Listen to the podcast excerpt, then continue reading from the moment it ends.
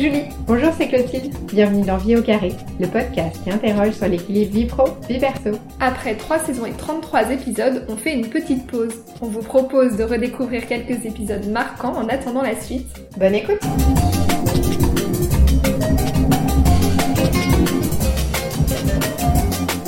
Bonjour à tous, aujourd'hui c'est Julie et je vais vous présenter Alexis Tivoli. Alexis, il a 27 ans et c'est un slasher, c'est-à-dire qu'il travaille à la fois dans une maison d'édition et il est aussi acteur porno depuis 6 ans. Ce dernier métier nous a interrogés. Est-ce qu'on a une vie intime épanouie quand on a autant de rapports sexuels pour son travail? Et finalement, est-ce que ce métier change les règles de sa vie perso et de sa vie amoureuse aussi? Pour le savoir, Alexis s'est prêté au jeu de nos questions-réponses avec beaucoup d'honnêteté et d'humour aussi, vous le verrez. À cause de ce deuxième confinement, l'enregistrement s'est fait à distance. Bon épisode à tous. Bonjour Alexis. Bonjour. Merci beaucoup d'être euh, au micro de Vie au carré, même si euh, malheureusement, compte tenu de la situation, on est à distance. Vous êtes à Drancy, c'est ça? Alors, pas Drancy, euh, à Aubervilliers dans le 93.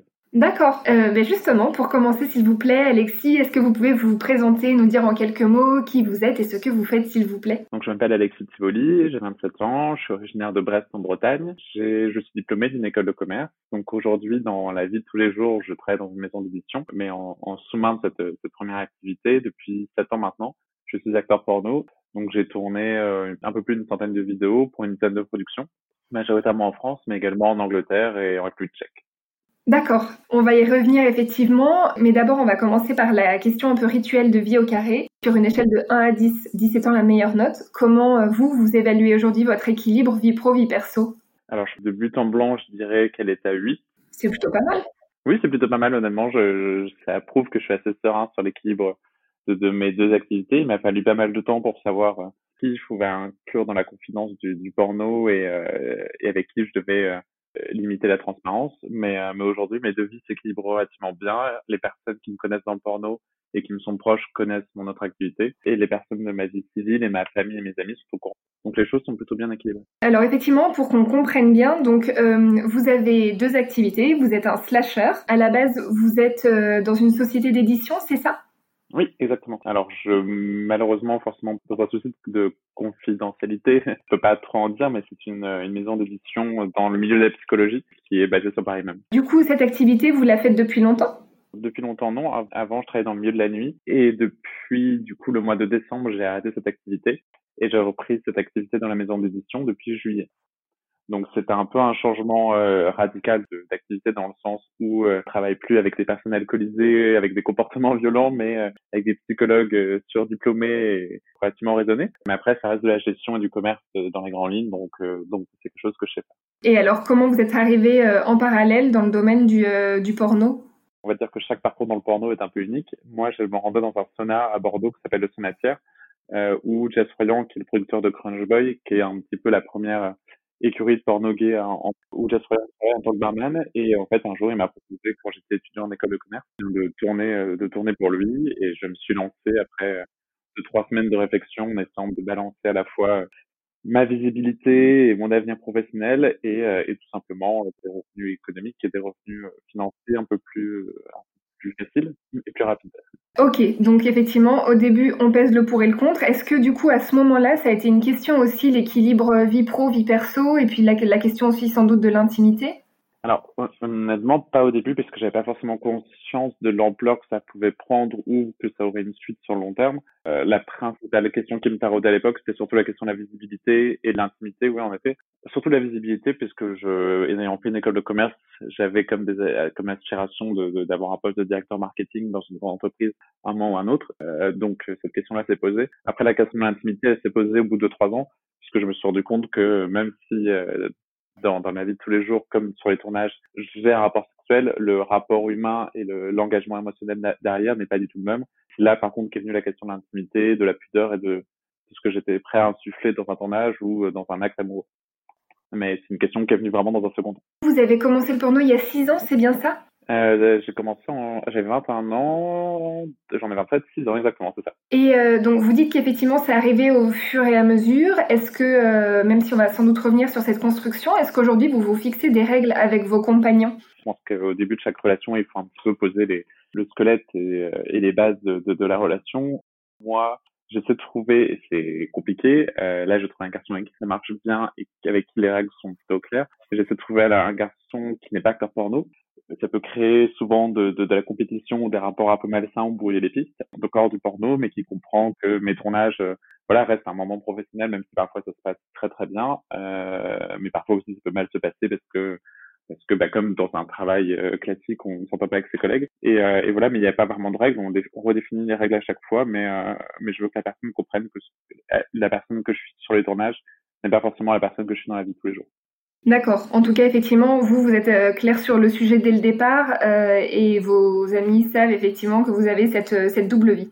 Bien sûr. Et en tout cas, ceux qui me sont proches, après, fut un temps où j'avais tendance à dire un peu trop facilement que je faisais du porno et je me suis vite rendu compte qu'en fait, ça mettait un peu la lumière sur moi, ce qui n'était pas forcément sain et, et que j'avais d'autres choses à raconter que simplement le porno. Donc maintenant, ça vient dans un second temps et j'attends d'être un peu, un, un, peu plus intime avec la personne pour en parler.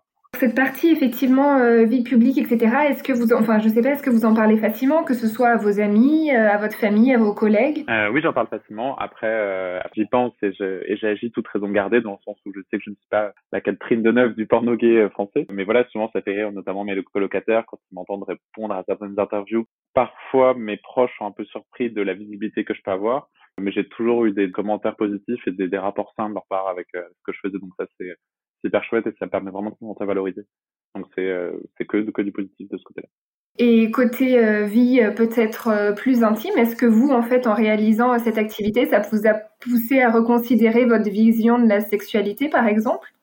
Complètement. En fait, je me suis rendu compte que parfois dans certains couples en fait on, on a des rapports sexuels parce que parce qu'on se promet d'être exclusif ou euh, ou alors qu'on s'interdit certaines choses justement parce qu'on est dans ce cadre qui est relativement normalisé du couple euh, et que justement on, s'interdit plein de choses on se freine. Là en fait en ayant cette liberté sur les tournages et cette capacité d'expression et le fait de remettre le sexe à sa place c'est-à-dire euh, un acte de communication entre deux personnes derrière lequel on peut mettre le sens qu'on veut, en fait, je me rends compte que du sexe dans le couple euh, redevient ce qu'il est censé être, c'est-à-dire un, un, moment de partage, de connexion, de connivence, et en aucun cas une obligation ou un moyen de pression. Donc, en tout cas, je trouve que voilà, ça m'a permis de, re, de repenser mon rapport au sexe et de, le repratiquer, en tout cas en couple euh, ou avec des personnes qui me plaisent, euh, pour les bonnes raisons. Cette question, ça pose aussi peut-être euh, celle du désir. Est-ce que vous n'avez pas peur de, euh, de tuer dans votre intimité, en tout cas, ou avec vos, vos petits copains, est-ce que vous n'avez pas peur de tuer le désir? C'est une vraie question, forcément. sur les maintenant avec le, le, le, Covid et le contexte sanitaire, les tournages sont moins réguliers et ceux qui ont lieu durent moins longtemps. C'est vrai que ça m'est déjà arrivé d'enchaîner deux ou trois tournages à l'étranger de suite et, euh, et à l'époque, j'étais célibataire, donc la question ne se posait pas. Mais tout simplement, en termes d'endurance et de désir, je pense que c'est pas toujours simple d'enchaîner une journée de tournage, ensuite un acte amoureux et un acte de désir avec son chéri. Mais, euh, mais je me dis que voilà, même si ça passe pas à travers une, à travers une pénétration ou des préliminaires, je me dis qu'il y a plein d'autres façons de montrer son affection et, et qu'on tient l'autre que, que, que, simplement à travers ça. D'une certaine façon, enfin, vu ce que vous me dites, j'ai l'impression qu'au final, ça vous a fait grandir euh, assez vite. Ah bien sûr, je pense que en fait on touche à ce qui est le plus intime chez l'homme, c'est-à-dire sa sexualité. En tout cas moi ce que je considère le plus intime. Et du coup bah parfois il y a des tournages où on, révèle de nouveaux désirs ou des désirs qui étaient enfouis en nous. Et parfois aussi euh, on passe des tournages qui sont très mal parce qu'on a des, des remarques sur notre physique ou la sexualité qu'on pratique ou sur des choses qui nous sont chères. Et parfois c'est parfois là ça se passe vraiment mal. Et euh, il faut avoir un peu les, les, les reins solides et les et, et voilà de, de force pour pouvoir sortir de ce tournage là. Euh, serein, ne pas avoir été affecté par son âge. Je pense que oui, c'est important d'être relativement mature et au clair avec, euh, avec ce qu'on cherche quand on se lance dans un tournage. Et même dans les tournages, est-ce que vous, vous, euh, vous, avez des limites ou est-ce que vous fixez d'ailleurs des limites, que ce soit euh, oral ou par contrat? Par contrat, c'est compliqué parce que le format du contrat aujourd'hui en France, et comme d'ailleurs à l'étranger, en Europe ou, ou aux États-Unis, pas de contrat officiel pour le métier d'acteur porno. Aucun contrat ne précise réellement le contenu des prestations sexuelles qu'on va qu'on va accomplir. Par contre, à chaque fois, je me suis jamais lancé dans un tournage sans découper, peut-être pas la minute, mais en tout cas par séquence, différents actes qu'on allait pratiquer. Donc j'ai toujours su vers quoi je m'aventurais. Après, la seule fois où, euh, où j'ai laissé une petite marge de liberté, c'était dans des tournages SM. En fait, je savais la pratique qu'on allait avoir, je savais le niveau d'intensité de la pratique parce qu'on testait les, les, les, accessoires avant. Et voilà, je, je savais que, que ça allait être une nouvelle expérience, mais je savais pas forcément le ressenti que j'allais avoir derrière. Donc c'était nouveau, mais c'était euh, très plaisant. On parle des tournages du coup. Euh, vous vous êtes euh, homosexuel, du coup vous ne faites que du porno gay, c'est bien ça? Alors oui et non. Je pense que ça aussi, ça m'a amené un petit peu à me replacer sur le, le, spectre de ma sexualité. Je pense que je suis majoritairement homosexuel et je me considère pas faire ma vie avec une femme. Mais il m'est déjà arrivé en tournage, du coup, de tourner avec des femmes transsexuelles ou même des femmes cisgenres. Et en fait, c'était nouveau comme expérience, pour pas trouver, pas dire d'autres termes, mais c'était quand même très plaisant et c'était, c'était hyper ludique. Voilà, donc je sais pas si ma vie privée, je recoucherai un jour avec une femme, mais en tournage, en tout cas, c'est une expérience vraiment sympa côté vie pro et avec euh, votre euh, votre amoureux du moment ou même en général. Est-ce que vous, ça vous fait euh, repenser aussi votre vision de l'amour ou de la fidélité? Bien sûr. Alors, je suis d'une famille qui, on va dire, assez moderne sur. mes parents étaient échangistes, donc on a des rapports assez libre sur la notion de fidélité et sur le rapport qu'on peut avoir au sexe, on est capable de mettre une certaine distance en, en, dans l'acte en lui-même. Vous le saviez ça? Vous en aviez déjà parlé avec vos parents? Non, je l'ai découvert euh, un peu par moi-même, je sais pas si c'est le terme, mais c'est une discussion qui est venue assez tard, avant que je commence le porno, je crois. Je pense pas que j'ai hérité mon rapport au sexe d'eux, en tout cas j'espère pas. Euh, mais, euh, mais voilà, en tout cas, je toujours été relativement libre sur la notion de fidélité et de, et de rapport sexuel, et maintenant je me rends compte que voilà, la, plein de couples en fait se disent exclusifs et pensent ne pas se mentir mais en fait, le fait de n'avoir qu'un seul partenaire ne veut pas forcément dire qu'on est fidèle. Il y a plein d'autres moyens de tromper quelqu'un qu'à travers le sexe. Et parfois, on a beau avoir plusieurs partenaires, on est très fidèle à son mari ou à sa, femme parce que parce que la confiance et la communication passent par d'autres moyens. Et je pense vraiment que c'est deux choses à totalement dissocier. Au début de l'épisode, vous nous parliez d'engagement émotionnel. C'est ça que vous euh, que vous nous expliquez là? Évidemment, je pense que dans chaque couple, il faut que ça soit euh, que la communication reste tout le temps ouverte. Je pense que c'est dans un regard ou dans un acte tacite qui peut vraiment sortir la connexion d'un couple plus que vraiment dans, dans la monogamie ou, ou, euh, ou l'exclusivité. On va passer au chapitre des limites. Est-ce que vous mettez des frontières entre vos différentes activités professionnelles et est-ce que vous en mettez aussi entre votre vie pro et votre vie perso? Oui et non. Dans mon travail actuel, puisque je suis en poste seulement depuis juillet, parce que le milieu de la psychologie n'est pas forcément, euh, et ne sont pas les milieux les plus ouverts ce soit, puisqu'avant je travaillais dans le monde de la nuit donc c'était un, environnement différent puisqu'on était beaucoup plus à l'aise pour parler de, de sexualité on avait tous des, amis euh, acteurs ou actrices porno. Donc là, j'ai fait le choix de ne pas parler de mes activités à côté, aussi tout simplement par euh, pour jouer à la sécurité. Et après, par contre, dans le porno, les, la plupart de mes amis, alors les partenaires que je rencontre seulement une fois en tournage, savent rarement pour mon métier à côté. Mais, euh, mais les acteurs et actrices que je connais maintenant depuis 5 ou 6 ans savent ce que je fais à côté. On peut facilement aller boire un verre ensemble ou partager un, un repas et Mais j'ai plus tendance à, quand je suis un tournage, j'ai plus tendance à parler de ma vie tous les jours que j'ai tendance à parler du porno, par honte, mais simplement par sécurité, parce que là, ça reste quand même un milieu qui est très obscur et qui fait peur à beaucoup de gens. Vous avez quand même une vraie frontière euh, entre la vie euh, pro et perso, puisque par exemple, en tout cas, par exemple, vous avez un prénom ou une identité différente pour euh, votre nom d'acteur porno. Oui, bien sûr. En fait, c'est un peu un prérequis, quoi. Je connais quelques acteurs qui ont le même prénom dans leur deux enfin dans leur vie civile comme dans leur, vie porno. Mais en fait, je me suis rendu compte que, pour revenir un peu sur, sur l'anecdote des tournages qui se passent mal, j'ai parfois eu des tournages, par exemple, quand je fais des tournages SM, je mets une vraie distance entre, en fait, tout simplement sur le, sur ce qu'on peut nous, nous infliger, entre guillemets. Parfois, on va pousser les limites du corps très très loin, et parfois, il peut y avoir un quelque chose qui, qui se casse sur nous ou qui décroche. Et justement, le fait de pouvoir se dire que c'est dans, on va dire, la, la boîte et la catégorie Alexis, on peut se dire que quand on rentre chez soi le soir, on range la boîte de côté, et que c'est quelque chose de compliqué qu'on ne sait pas comment gérer, comment cataloguer ou, ou comment sortir et qu'on se dit bah voilà ça fait partie de ma journée, c'est ma journée de travail comme quelqu'un qui aurait passé une mauvaise journée euh, à son bureau et on range cette boîte et on se dit bah maintenant je, reprends ma vie civile et, euh, et je gère ça par la suite. D'accord. Donc très tôt, en fait, vous avez pensé, euh, enfin en tout cas, ça vous a semblé nécessaire ou important d'avoir une, une identité propre pour vos activités d'acteur porno? Oui, bien sûr. Et puis après, il y avait aussi clairement un côté ludique derrière le fait d'avoir une double identité, parce qu'on se prend un peu pour le Batman des homosexuels. Il y avait un côté un peu super-héros, un, un côté d'identité secrète aussi qui était très plaisant d'ailleurs ce, ce jeu-là. vous avez choisi comment du coup votre prénom et votre nom? C'est un héros? C'est quelqu'un qui, euh, qui, vous plaisait? Alors j'ai ma collègue de l'époque m'avait suggéré euh, après coup de, de faire une soirée avec mes amis et de que chacun laisse des propositions dans un bocal et qu'à la fin on essaie de piocher les meilleurs. En fait, Alexis, tout simplement, c'est mon deuxième prénom. Et Tivoli, c'était le nom de ma rue quand j'étais petit. Ah, ok. Donc euh, j'ai été très très classique. Vous nous disiez que vous étiez assez populaire euh, en tant qu'acteur euh, porno et en plus vous êtes très actif sur les réseaux sociaux, que ce soit Instagram. J'ai vu aussi que vous étiez sur OnlyFans. Du coup, vous faites coïncider tout ça comment? Je suis quelqu'un qui déjà est assez hyperactif et qui est pas mal d'énergie à revendre et qui boit, je pense, un peu trop de café. Donc une fois que j'ai fini ma journée de travail, euh, dans le travail que je peux avoir la journée et dans ma vie civile, j'ai encore un, peu de temps et d'énergie pour le reste. C'est vrai que j'essaie de pas Maintenant, je, m'impose quelques règles comme de jamais avoir mon portable avec moi quand je suis avec mes proches, euh, que ce soit mes colocataires, mon chéri ou, mes parents. J'essaie de limiter le, le, le, temps où je suis sur les réseaux sociaux parce que je considère qu'il faut prendre chaque moment d'humanité et de sociabilité qu'on peut. C'est de, pareil au travail, de ne pas trop décrocher mon portable ou de, ou de m'imposer des moments parce que sinon, en fait, euh, mais je pense pour moi, comme pour n'importe quelle personne qui est un minimum visible ou qui apprécie les réseaux sociaux ou qui l'utilise en tout cas comme plateforme, ça peut vite devenir quelque chose de, très chronophage et de dangereux puis même aussi après on a tendance à oublier que, le, la vraie vie est ailleurs et que qu'il y a d'autres centres d'intérêt que se proposer par internet tout simplement. Pour OnlyFans par exemple, euh, du coup là vous le faites euh, pendant vos heures à vous, vous considérez que c'est des sessions de, de travail?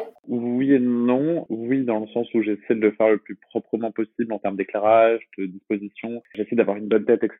Et, j'essaie de donner comme le meilleur de moi-même, même si ça reste, voilà, un solo sur mon lit le soir à 22 h Et après, voilà, je le considère moins comme des heures de travail que potentiellement un porno que je vais faire pour une euh, production euh, qui n'est pas la mienne, puisqu'après, j'ai voilà beaucoup plus le choix. Enfin, j'ai complètement la main sur euh, sur la thématique, sur le cadre que je veux mettre sur si quelque chose me fait, me fait rire euh, ou si j'ai euh, voilà une idée loufoque qui passe ma tête, j'ai vraiment la main sur ça. Et c'est pour ça que dans ce sens-là, c'est moins du travail que ça peut être pour une production euh, autre. Et est-ce que vous vous fixez du coup aujourd'hui des équilibres dans votre vie? Est-ce qu'il y a des horaires? Est-ce qu'il y a des moments qui sont sanctuarisés pour vos proches, pour votre amoureux? Mon amoureux, j'ai de la chance, c'est derrière fan comme une option potentielle pour pouvoir s'offrir de belles vacances dans quelques mois. Donc il est à fond derrière mon OnlyFans et euh, voilà, il essaie de s'y intéresser, de s'investir un maximum. Donc c'est drôle, ça fait un, petit projet de couple pour nous deux. Après même dans ce cadre-là, je pense que c'est très important de poser des limites dans le sens où tous nos rapports sexuels ne doivent pas être filmés et finir sur Internet.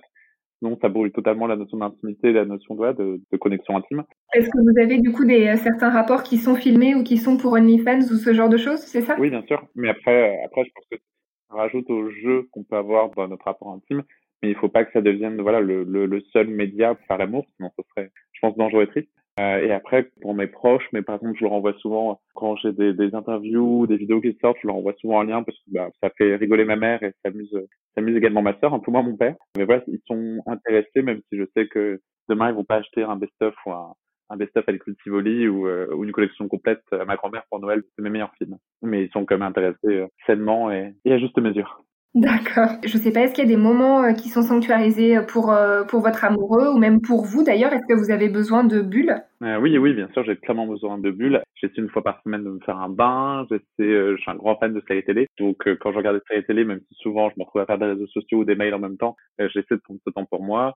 Pareil, quand je mange, je ne suis jamais sur mon portable, euh, à part quand je suis au travail, puisque j'essaie d'optimiser un peu mon temps. C'est de regarder comme des séries quand j'ai deux minutes et je ne me réveille jamais la nuit pour vérifier mon portable. Alors ça paraît être des choses logiques et saines, mais je pense qu'il faut s'imposer ce petit moment pour souffler, pour euh, sûr de ne pas perdre la tête et de, de, ne pas mettre en danger sa santé mentale. Il y a un aspect aussi entretien du corps, comme vous êtes euh, dans le porno, enfin en tout cas qui a un vrai travail avec votre corps. Alors c'est ça qui est un peu compliqué, c'est un débat qui revient assez souvent dans le, dans le milieu du porno actuellement toute façon, dans les gens consomment du porno actuellement, laisse peu de place au corps, euh, alors au corps différent, c'est peut-être pas la bonne, la terminologie, mais, euh, mais, on attend un peu de nous, surtout les acteurs gays, qu'on soit mince, euh, dessinés, sans poils, et voilà, qu'on corresponde à un certain canon de beauté. Et justement, en fait, les consommateurs de porno recherchent justement ce, ce corps standardisé, puisqu'ils ont moins le temps, contrairement il y a 20 ou 30 ans, par exemple, d'acheter une VHS, de faire un film qui va durer une heure et demie, peut-être de s'intéresser à ce que pour présenter un acteur à un personnage euh, dans un film, et donc potentiellement qu'il ait quelques kilos en trop, quelques poils, ils veulent quelque chose qui correspond complètement à leur fantasme, et du coup, euh, c'est ça qui est un peu dommage, c'est que on laisse pas forcément de la place à des acteurs qui ont beaucoup de charisme et qui pourraient faire une grande carrière dans le porno, juste parce qu'ils sont considérés comme ayant un corps, euh, un corps différent, un corps plus personnel. Donc vous, vous avez vos petites bulles, vous nous parliez justement des bains.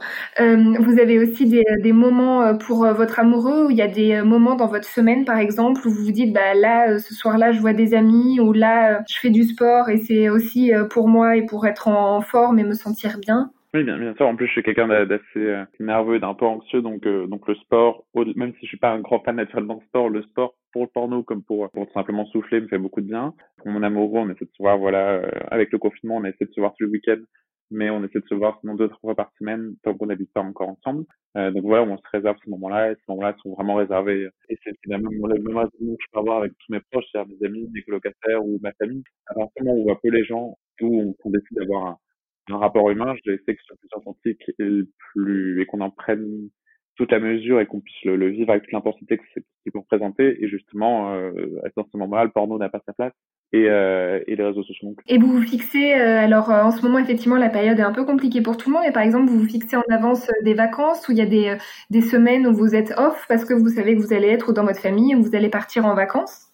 J'ai pas vraiment pris de vacances depuis euh, quelques mois, si ce n'est années. J'ai soit été en recherche d'emploi, soit j'étais en train de travailler euh, ardemment. La plupart des vacances que je prends, en fait, dans le cadre de mes tournages à l'étranger, j'essaie toujours d'avoir un jour ou, euh, une soirée à moi et de profiter un peu, de découvrir la ville ou, d'aller dîner avec l'équipe de production. C'est que quand voilà, j'ai l'occasion de partir trois, quatre jours chez mes parents, c'est de prendre ce temps à du porno, quitte à ne pas publier pendant quatre jours, de. C'est pour revenir ressourcer, euh, que ce soit pour sa vie civile pour le On va essayer de faire le bilan maintenant. Est-ce qu'aujourd'hui, vous avez encore euh, euh, des frustrations, en tout cas des choses que vous aimeriez améliorer dans votre équilibre? Euh, honnêtement, oui, je pense j'ai pas mal de, de bouleversements dans mon travail civil, donc j'ai moins le temps de prendre de recul sur le porno et je fais un peu euh, mon, mes projets quand j'ai deux minutes par par-là, mais j'ai vraiment pas le temps de prendre du recul dessus et ça manque un peu. Mais j'ai un projet de livre, par exemple, que je commence à mener depuis maintenant ou deux mois, euh, ou un projet de one-man show, c'est des choses qui me permettent quand même de souffler jusqu'à un certain point, même si j'essaie de le faire professionnellement et de façon construite. Mais, euh, mais voilà, j'aimerais, j'aimerais avoir moins de charge mentale dans mon vie civile pour justement pouvoir euh, pouvoir avoir ce recul qui est nécessaire à mes projets et à ce qui me fait vraiment vibrer au quotidien, c'est-à-dire le porno. Quelle serait votre plus grande fierté? J'ai déjà en tout cas satisfait le plus grande fierté, c'est-à-dire de figurer dans le magazine Tétu, parce que c'est un magazine que je lis depuis que j'ai 17-18 ans. Et honnêtement, ma plus grande fierté maintenant, ce serait de gagner un prix, puisque euh, tous les ans, je suis nominé, et surtout cette année, euh, où malheureusement la cérémonie n'a pas eu lieu puisque euh, Covid, mais il y a les Prolo Awards qui sont les pouvoirs du porno gay européen, et euh, j'ai été nommé dans 12 catégories cette année, donc j'étais très content, et pandémie mondiale, donc petite choumoun. Mais voilà, en tout cas, j'aimerais bien recevoir un prix parce que je pense que ça viendrait même si euh, on n'a pas besoin de, de, de, prix pour euh, valider sa carrière, mais ça viendra en tout cas valider pas mal de temps de travail et d'années de travail. Ouais, ça, ça apporterait un petit charme à, aux cette année que je viens de passer dans le temps. Puis oui, c'est une forme de reconnaissance. Oui, c'est une reconnaissance à la fois des fans et aussi de nos pères, entre guillemets, des, des personnes qui travaillent avec nous dans, dans ce milieu. Donc, ça serait vraiment, vraiment une belle reconnaissance. Vous le voyez comment, votre équilibre dans 5 ou 10 ans? Est-ce que vous ferez euh, toujours du porno? Est-ce que c'est quelque chose qui euh, fera toujours partie de votre vie? Et euh, comment vous voyez votre équilibre au sens peut-être plus général? Alors, grande question. Dans 10 ans, je ne sais pas. Et dans 5 ans, je pense toujours faire du porno. En fait, ce que j'aimerais beaucoup, si tout ça se passe un peu, j'aimerais beaucoup partir tourner aux États-Unis et tourner de plus en plus souvent à l'étranger parce que j'aime beaucoup la façon de tourner des, Anglais ou des Américains qui ont un rapport très professionnel euh, au, milieu du porno. Donc j'aimerais beaucoup continuer là-dessus et j'aimerais étendre un petit peu l'étendue de mes, activités, c'est-à-dire pouvoir potentiellement sortir mon livre, potentiellement faire mon one-man show et en fait développer la marque Alexis Tivoli toujours dans le porno et faire un porno qui serait propre, efficace et, euh, et, visible, mais aussi avoir des petits projets, euh, des petits projets parallèles et développer un petit peu la visibilité que je peux avoir autrement. D'accord. Donc, si je comprends bien, votre carrière professionnelle, vous la voyez quand même plutôt autour, euh, c'est marrant, vous parliez de la marque euh, Alexis Tivoli, vous la voyez plutôt dans ce secteur-là, plus que dans le milieu de l'édition, par exemple? Oui, en fait, c'est le grand drame de, de, des dernières semaines, parce que je me fais pas mal cette réflexion, d'avoir un peu fait le deuil de pouvoir m'épanouir dans ma vie de dans ma vie professionnelle de tous les jours à ma vie civile. En fait, je vais dire quelque chose qui, qui était pas très politiquement correct, mais du fait d'avoir toujours travaillé avec des homosexuels et des garçons, je me suis habitué à cette espèce d'entre-soi du monde de la nuit gay et du porno. Et du coup, dans le travail que je fais actuellement, les gens, en fait, mes collègues sont tellement puritains et politiquement corrects que j'ai du mal à, me connecter avec eux et à avoir un rapport humain euh, construit et agréable. Donc, je reste complètement dans cet entre-soi. Et du coup, j'ai l'impression que euh, mon seul biais d'évolution, c'est vraiment à travers le porno. Je me vois plus m'éclater euh, là-dedans. C'est intéressant. Et donc, parce qu'effectivement, il y a un environnement qui vous semble en tout cas plus bienveillant, ou en tout cas dans lequel vous vous semblez beaucoup plus épanoui, en fait, finalement. Ça qui, alors, me fait non, mais me fait sourire, c'est que le, c'est que beaucoup de gens considèrent que le porno est un milieu malsain, sale, avec des rapports humains visés et voilà un, rapport au sexe qui, qui est obscur. En fait, j'ai rarement eu d'aussi bons rapports humains que dans le de travail que dans le porno Parce qu'à partir du moment où les choses sont posées clairement et que chaque personne sait pourquoi il se présente sur le tournage, ce qu'il va effectuer et quels vont être ses rapports avec ses partenaires, ils sont souvent beaucoup plus sereins et beaucoup plus à même de faire le travail que dans des rapports de bureau qui sont pas toujours très sains, qui sont parfois assez faux et, et pas toujours très honnêtes. Euh, donc, euh, donc oui, les, les, meilleurs rapports de travail que j'ai eu jusqu'à présent sont plus dans le porno que dans ma vie Pour terminer, Alexis, on va passer aux questions express pour une vie au carré. Le smartphone, selon vous, ami ou ennemi? Ami, mais ami à double visage. D'accord. Donc, euh, il faut faire attention à cet ami. Exactement. Vous voyez plutôt le verre à moitié plein ou à moitié vide? Plutôt le verre à moitié vide, comme ça je suis moins souvent déçu. Vous avez une personne qui vous inspire ou qui vous a marqué? J'ai deux personnes qui m'inspirent. J'ai Harvey Milk, qui est le premier homme politique américain ouvertement homosexuel à être élu en, eh bien, je vais pas dire de bêtises, mais en 68 de mémoire, euh, à San Francisco, euh, qui a un, un, parcours militant vraiment très intéressant. Et RuPaul, la, la drag queen américaine très connue, euh, qui a son show télévisé parce que euh, tout simplement c'est un personnage très exubérant et qui a, qui a bâti une carrière que je trouve très très belle et qui a plein de mantras qui, euh, qui m'inspirent un peu. Est-ce que pour finir, vous auriez un conseil pour nos auditeurs? Soyez gentils, ça, ça, sera, ça fait un peu Miss France, désolé. Soyez bienveillants, profitez de l'instant présent, profitez des gens qui vous entourent et surtout de, de l'humanité que vous pouvez avoir euh, dans les rapports que vous pouvez avoir avec eux. Et, euh, et, pour les homosexuels, comme pour tous ceux qui souhaitent militer, renseignez-vous sur le passé de, de votre communauté et connaissez vos combats. D'accord, c'est super intéressant. Merci encore beaucoup Alexis. On vous souhaite le meilleur et, euh, et un award alors. on, on, y croit. Merci à vous pour, le, pour votre temps. Merci, au revoir. Alors, l'épisode vous a plu? Si c'est le cas, n'hésitez pas à en parler autour de vous et à réagir sur les réseaux sociaux, ça nous aiderait beaucoup. La semaine prochaine, Clotilde vous propose un entretien avec une businesswoman très connue et impliquée dans le monde du commerce, j'ai nommé Catherine Barba. Ensemble, elle parle de la vie en mode projet, de son exil à New York, des conséquences sur sa vie de famille aussi. En attendant d'écouter ou de réécouter cet entretien, n'hésitez pas, il y a déjà plus de 30 épisodes de Vie au carré à découvrir. À très bientôt!